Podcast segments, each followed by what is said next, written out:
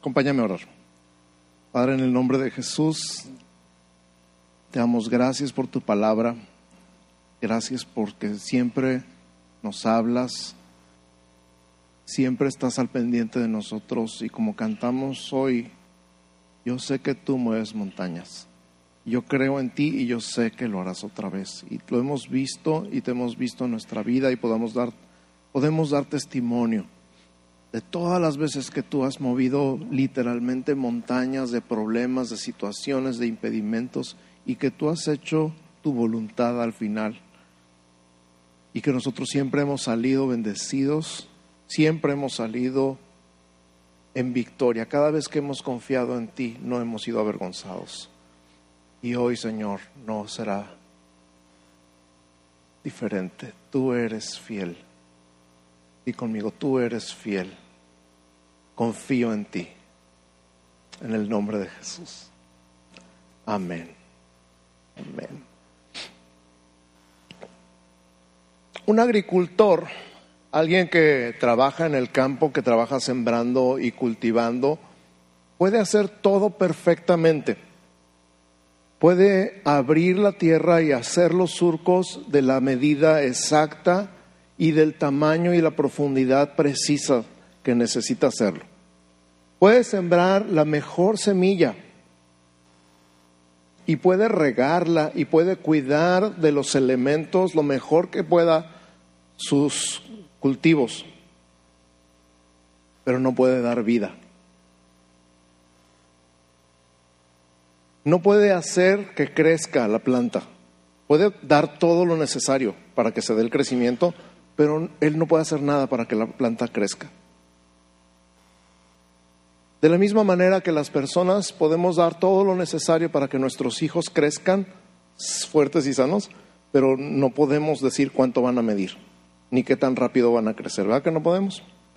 Hay gente que dice que ella hizo sus bebés.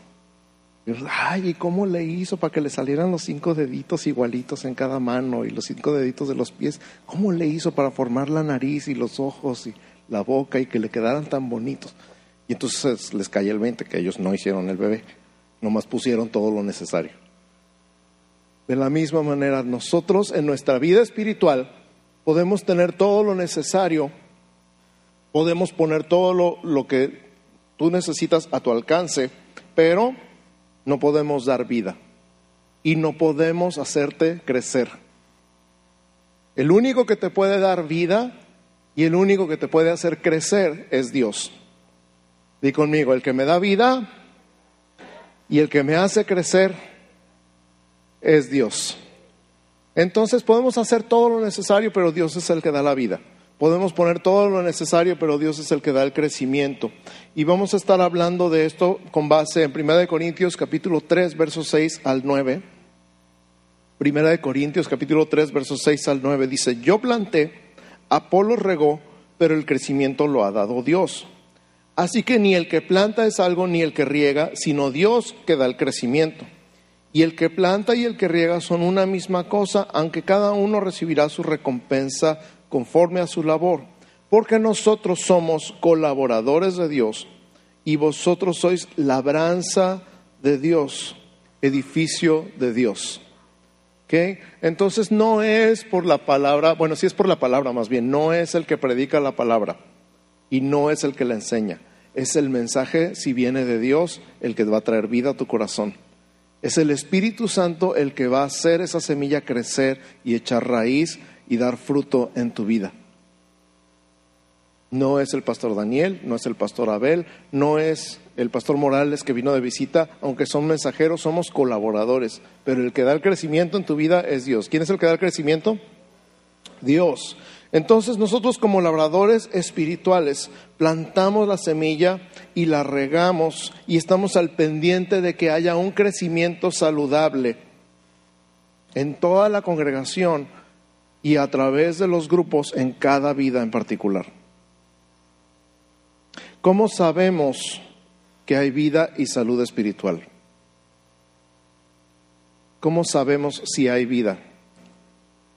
¿Cómo sabemos si es saludable? Sí, por los frutos. ¿Cómo sabemos antes de que haya fruto si está creciendo la plantita? observamos cinco características en nuestros miembros que hemos puesto en la forma de cinco verbos, cinco cosas que tú puedes hacer para crecer. Todos empiezan con C para que sean fáciles de recordar. Uno es cree, el segundo es crece, el tercero es conéctate, el cuarto es colabora y el quinto es comparte. ¿Puedes decir conmigo? Cree, crece, conéctate, colabora y comparte. Son cinco cosas que tú puedes hacer para tu propio beneficio. Y son cinco cosas que nosotros vemos si estás haciendo para saber si estás creciendo, si estás creciendo saludablemente. Entonces, el día de hoy, esto se va a tratar, estas cinco van a ser el tema de todo el mes de febrero, lo llamamos las cinco Cs. Entonces, todo febrero va a ser sobre esto, pero hoy vamos a ver las primeras dos. Las primeras dos son las más importantes, cree y crece. Di conmigo, cree y crece. Entonces, número uno, ¿listos? Cree. Voltea con tu vecino y dile, cree. Tienes que creer. Necesitas creer. Te hace falta creer. Por eso me encantó tanto este canto. Yo creo en ti, sé que lo harás otra vez, porque te he visto, porque entre más te conozco, Señor, más confío en ti. Entre más te conozco, más confío en ti. Y a veces siento que te tardas, pero lo vuelves a hacer. Vuelves a cumplir tu palabra, vuelves a cumplir tu promesa. A veces siento que pudo haber sido hace dos semanas o hace dos años, pero hoy estoy viendo promesas cumplidas. Ese es el punto, creo, creo en ti. ¿Tú crees? ¿Tú crees? Es todo. Cree que eres salvo por gracia. Efesios 2, 8 y 9 dice, por gracia sois salvos por medio de la fe, y esto no de vosotros, pues es don de Dios, no por obras para que nadie se gloríe. ¿Tú crees que eres salvo por gracia? ¿Estás seguro?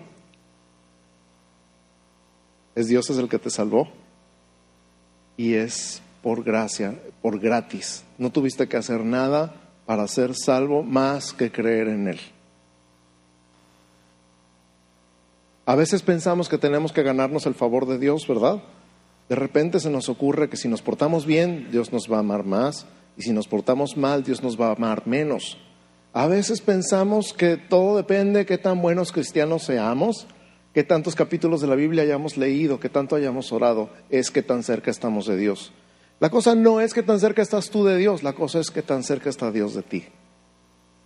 Y Él se quiere acercar a ti. De hecho, Él nunca se ha alejado. Siempre he puesto el ejemplo, y me han escuchado decirlo muchas veces, a veces le damos la espalda a Dios y luego decimos, Dios, ¿dónde estás? Él está aquí atrás de ti. Te podría decir, aquí.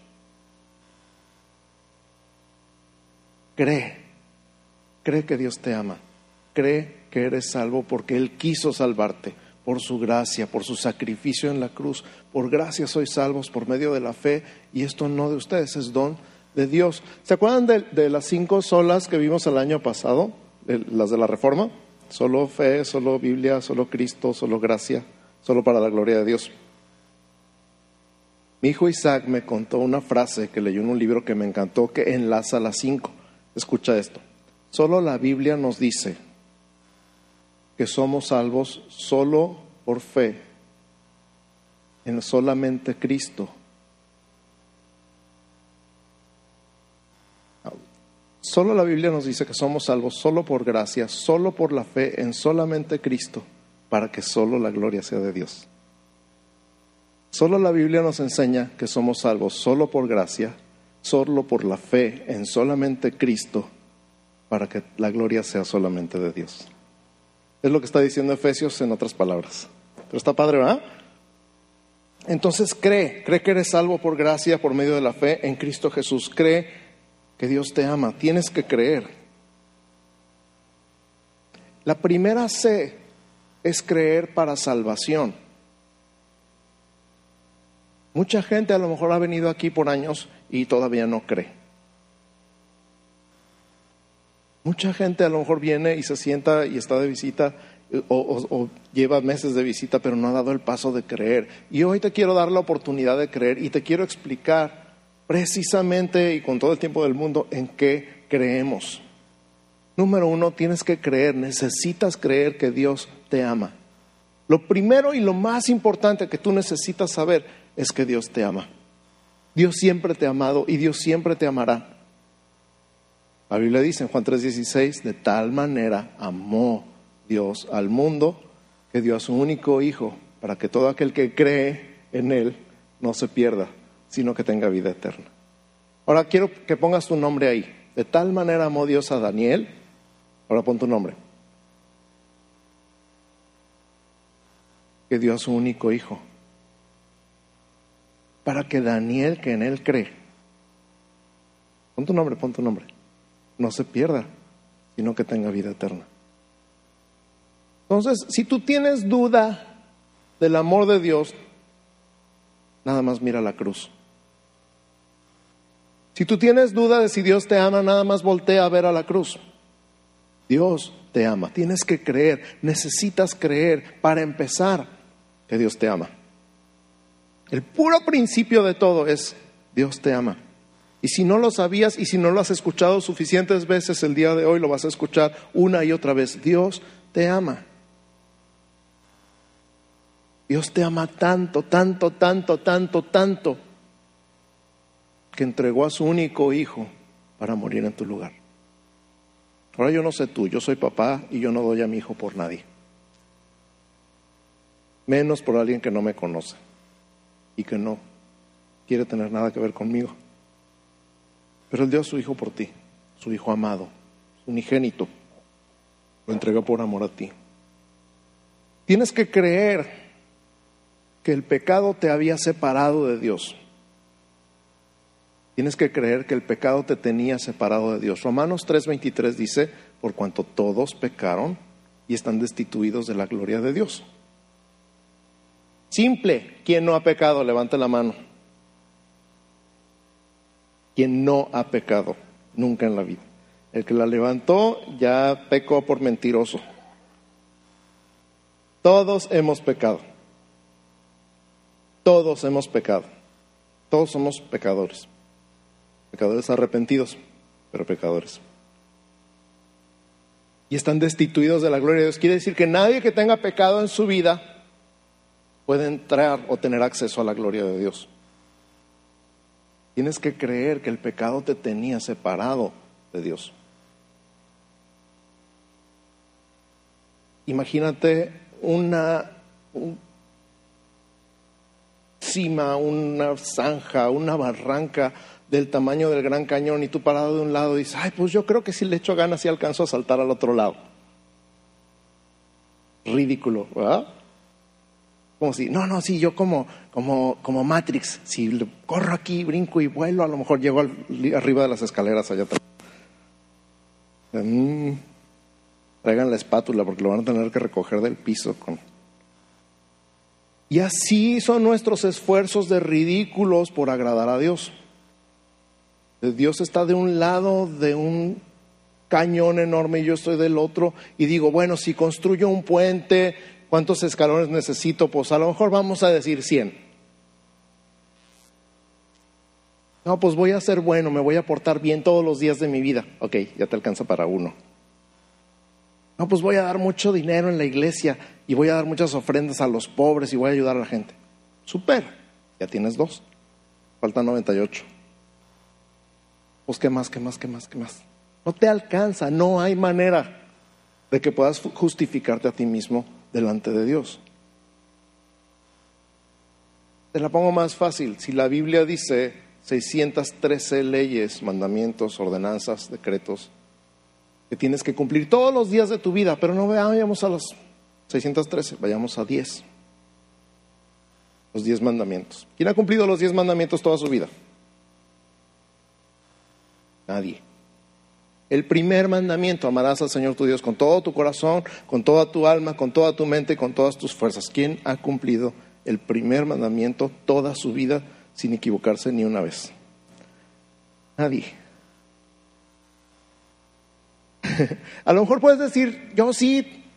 Bueno, vamos al último. No codiciarás la mujer de tu prójimo o el esposo de tu prójima Ni su casa, ni su carro, ni su trabajo, ni sus aretes, ni sus zapatos. ¿Quién ha cumplido el décimo mandamiento todos los días de su vida? Nadie. Somos pecadores, hemos pecado. Por lo tanto, estamos destituidos de la gloria de Dios. Gracias a Dios el pasaje no termina ahí. ¿Cuántos le dan gracias a Dios que no termina ahí? El siguiente versículo, el 24, dice, siendo justificados gratuitamente por su gracia. Siendo justificados gratuitamente. Justificado es declarado justo. Cuando Él dice, yo decido perdonarte. Unilateralmente, no tienes que hacer nada. Yo decido porque yo soy el juez y yo puedo. Y quiero perdonarte todos los pecados declararte justo. Tienes que creer, así como tienes que creer que Dios te ama y tienes que creer que eres pecador, tienes que creer que Cristo pagó por tus pecados y que eres justificado gratuitamente.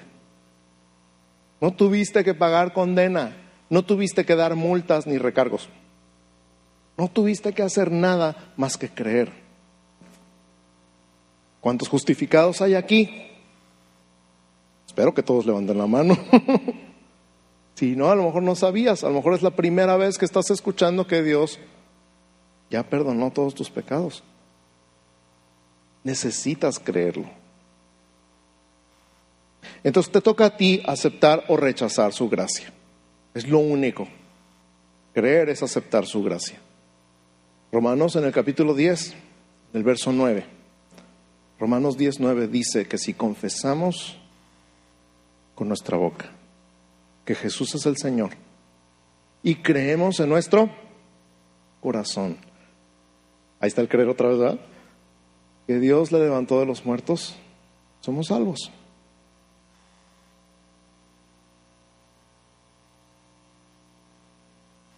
Di conmigo, Jesús es el Señor. ¿Tú crees que Jesús es el Señor? A ver, levanta la mano. Yo creo que Jesús es el Señor. Si tú crees que Jesús es el Señor y tú crees en tu corazón que Él resucitó de los muertos, eres salvo. Ahora, ay, resucitó de los muertos, ¿cómo? Y aquí es donde viene el creer junto con el saber. No necesariamente, y muchas personas piensan que el cristianismo es una religión ignorante donde todas las cosas se aceptan ciegamente. ¿Cuántos han escuchado eso? Yo lo he escuchado mil veces. Las cosas se tienen que aceptar por fe ciegamente, no importa que todo diga lo contrario, eso, etcétera, etcétera, etcétera. Por eso mejor, seguro que venimos del chango. Hay un niño que se acercó con su mamá y dijo, mamá, mamá, ¿de dónde venimos? Dice la mamá, bueno, pues Adán, Dios hizo a Adán y a Eva y de ahí viene toda la humanidad hasta nosotros. Y dice, ¿y entonces por qué mi papá dice que venimos del chango? Dice, bueno, por su lado de la familia, quién sabe, por el nuestro,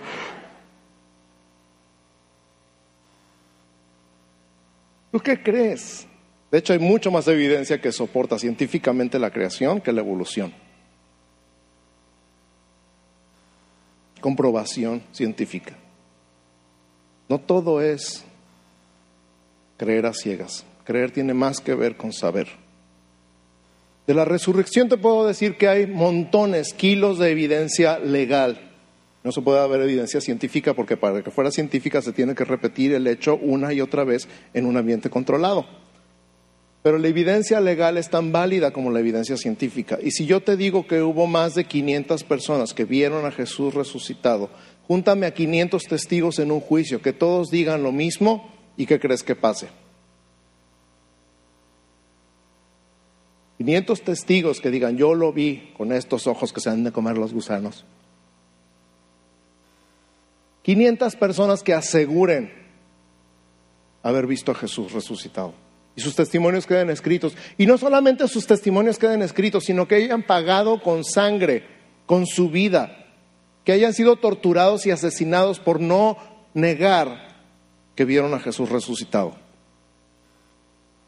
¿Lo creerías? Y esa es una de muchas evidencias. Yo creo que Jesús resucitó. Estoy seguro que Jesús resucitó porque he analizado la evidencia honestamente y no hay otra conclusión. Yo creo que Jesús es el Señor. yo creo que Dios lo levantó de los muertos. Y la Biblia dice, si tú confiesas que Jesús es el Señor y crees en tu corazón que Dios lo levantó de los muertos, serás salvo. A esto le llamamos volver a nacer. En Juan 3:3 Jesús le dijo a Nicodemo, necesitas nacer de nuevo. El que no nazca de nuevo no puede ver el reino de Dios. ¿Qué es nacer de nuevo? Nacer de nuevo es nacer del Espíritu.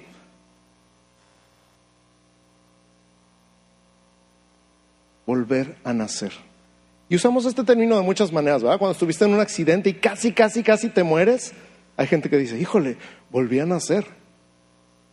¿Verdad? Un amigo que que estuvo batallando con el cáncer, cuando le hicieron un trasplante de médula, le dijeron, este día usted, Señor, volvió a nacer. Su sangre es completamente diferente que antes. Se usa el término volver a nacer. Estaba muerto, ya me daba por muerto y volví a nacer. Pero literalmente en el Espíritu volvemos a nacer cuando aceptamos a Cristo en nuestro corazón, cuando reconocemos que Él es Dios y que Dios lo levantó de los muertos.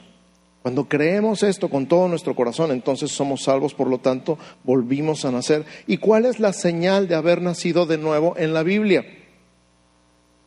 Está bien fácil. ¿Quieres que te diga? Bautizarse.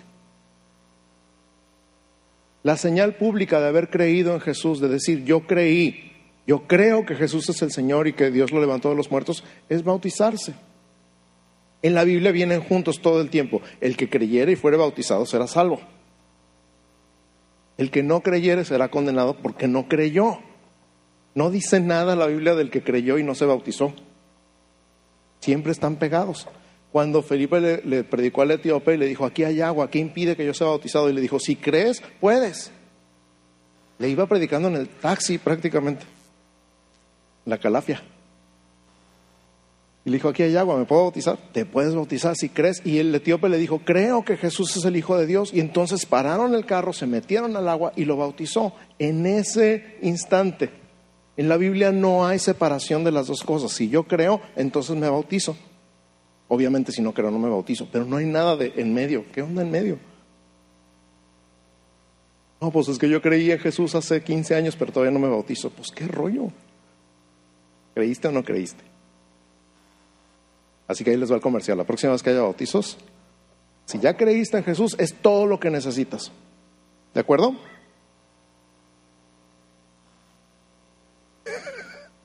Gracias. Ya, ya saben que voy a decir gracias a los dos que contestaron, ¿verdad? Número dos, crece. Y conmigo, crece. Segundo de Pedro 3:18 nos habla de crecer en la gracia y el conocimiento de Dios. Antes bien, creced en la gracia y el conocimiento. Es una bendición, como vimos en Génesis 1, no es una orden, es una bendición. Crece. Todo lo que está vivo, crece. ¿Estás vivo? Cuando dejamos de crecer para arriba, empezamos a crecer para los lados, ¿verdad? Pero crece. Y no nada más crecemos físicamente, crecemos emocionalmente, crecemos intelectualmente, crecemos como líderes, crecemos en nuestro trabajo profesionalmente, laboralmente. El día que dejamos de crecer empezamos a morir. Siempre tenemos una necesidad de seguir creciendo. A lo mejor tú ya te acomodaste en el mismo empleo por los últimos años y dices, no me imagino haciendo nada más, pero la emoción de crecer, no hay nada que se compare con eso. Un libro de liderazgo, uno de mis favoritos, dice que el líder no nace ni se hace, sino que crece. O sea, empieza con poquito y va siendo cada vez responsable de más, líder de más. En todos los ámbitos se crece. Se crece como deportista, se crece como artista, se crece como empresario, se crece como persona, se crece en todos los sentidos. Entonces, si tú estás vivo espiritualmente, lo normal es que crezcas. ¿Ven? ¿Cómo crecemos? Con la oración, el estudio bíblico, la adoración y el testimonio. Repite conmigo, oración, estudio bíblico, adoración y testimonio. Fácil, cuatro cosas. Efesios 6, 18 dice que orando en todo tiempo, con toda oración y súplica en el Espíritu Santo.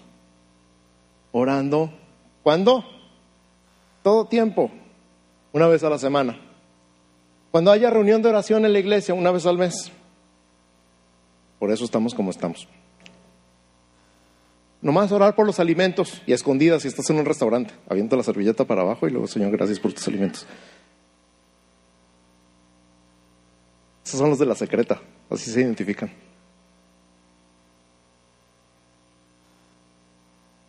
en todo tiempo, con toda oración y ruego en el Espíritu Santo. En todo tiempo, gracias Señor, gracias Señor, gracias Señor, te necesito, necesito de ti, necesito tu vida, necesito que tú me dirijas, me des sabiduría, me des gracia, me des fortaleza, ayúdame con esta mujer, ayúdame con este hombre, ayúdame con estos hijos, ayúdame con estos papás.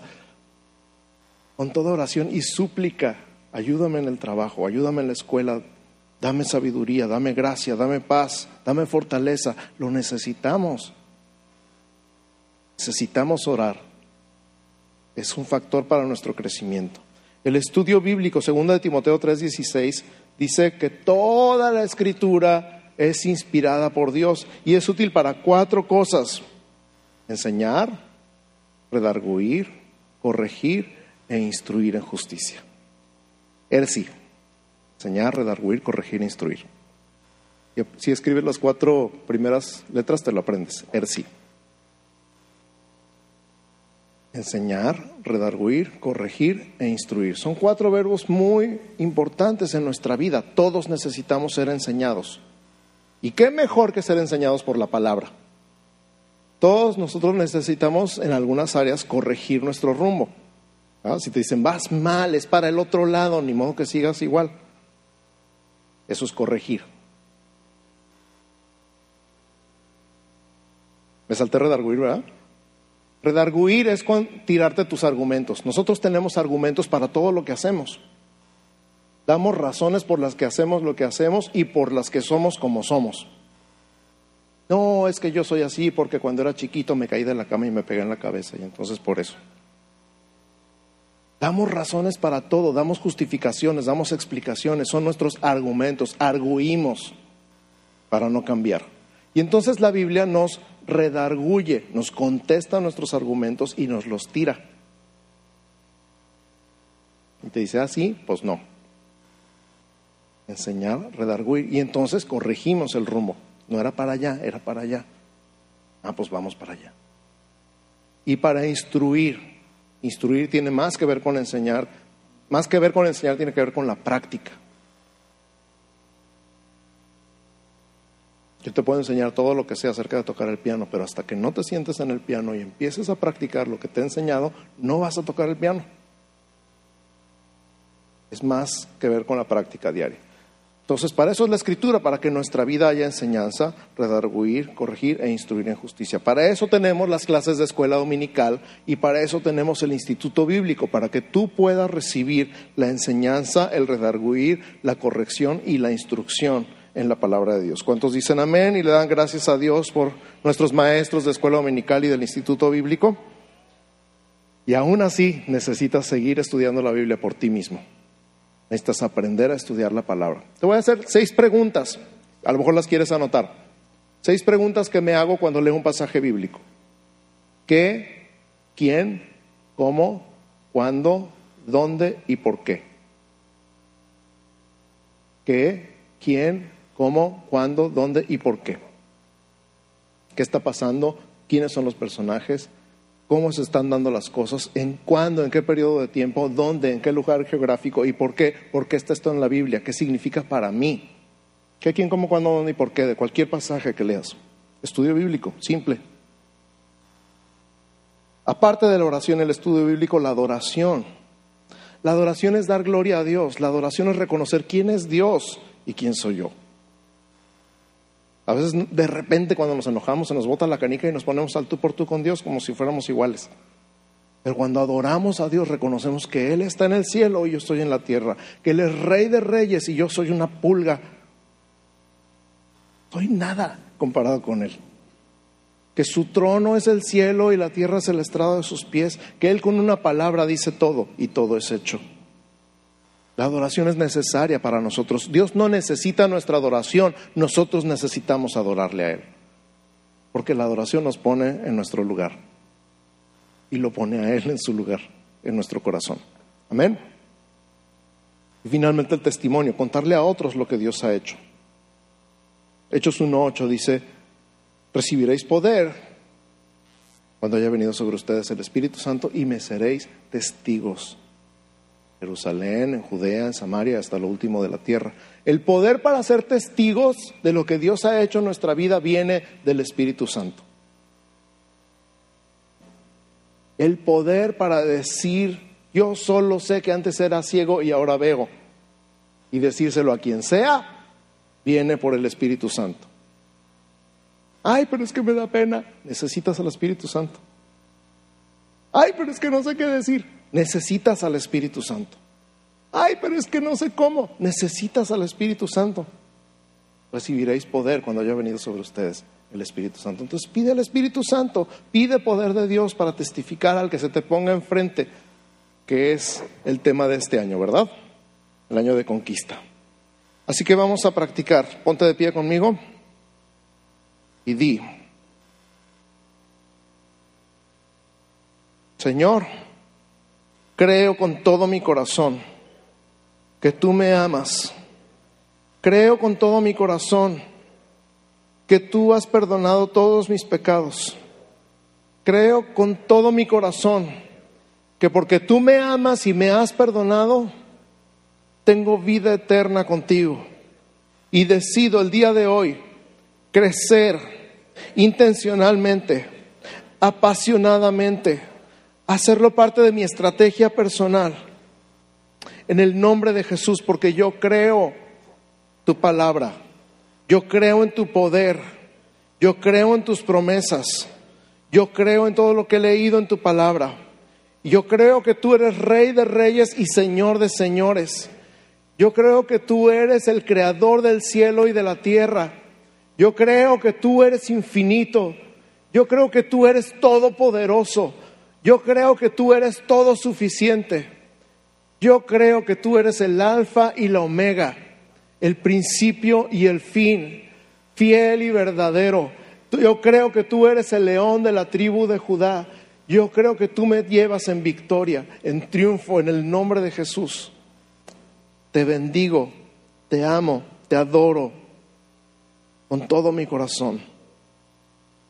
Déjame contarle a todos acerca de ti.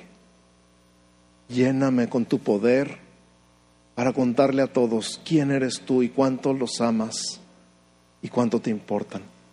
En el nombre de Jesús. Amén. Amén. Cuánto más su lugar. Que Dios los bendiga.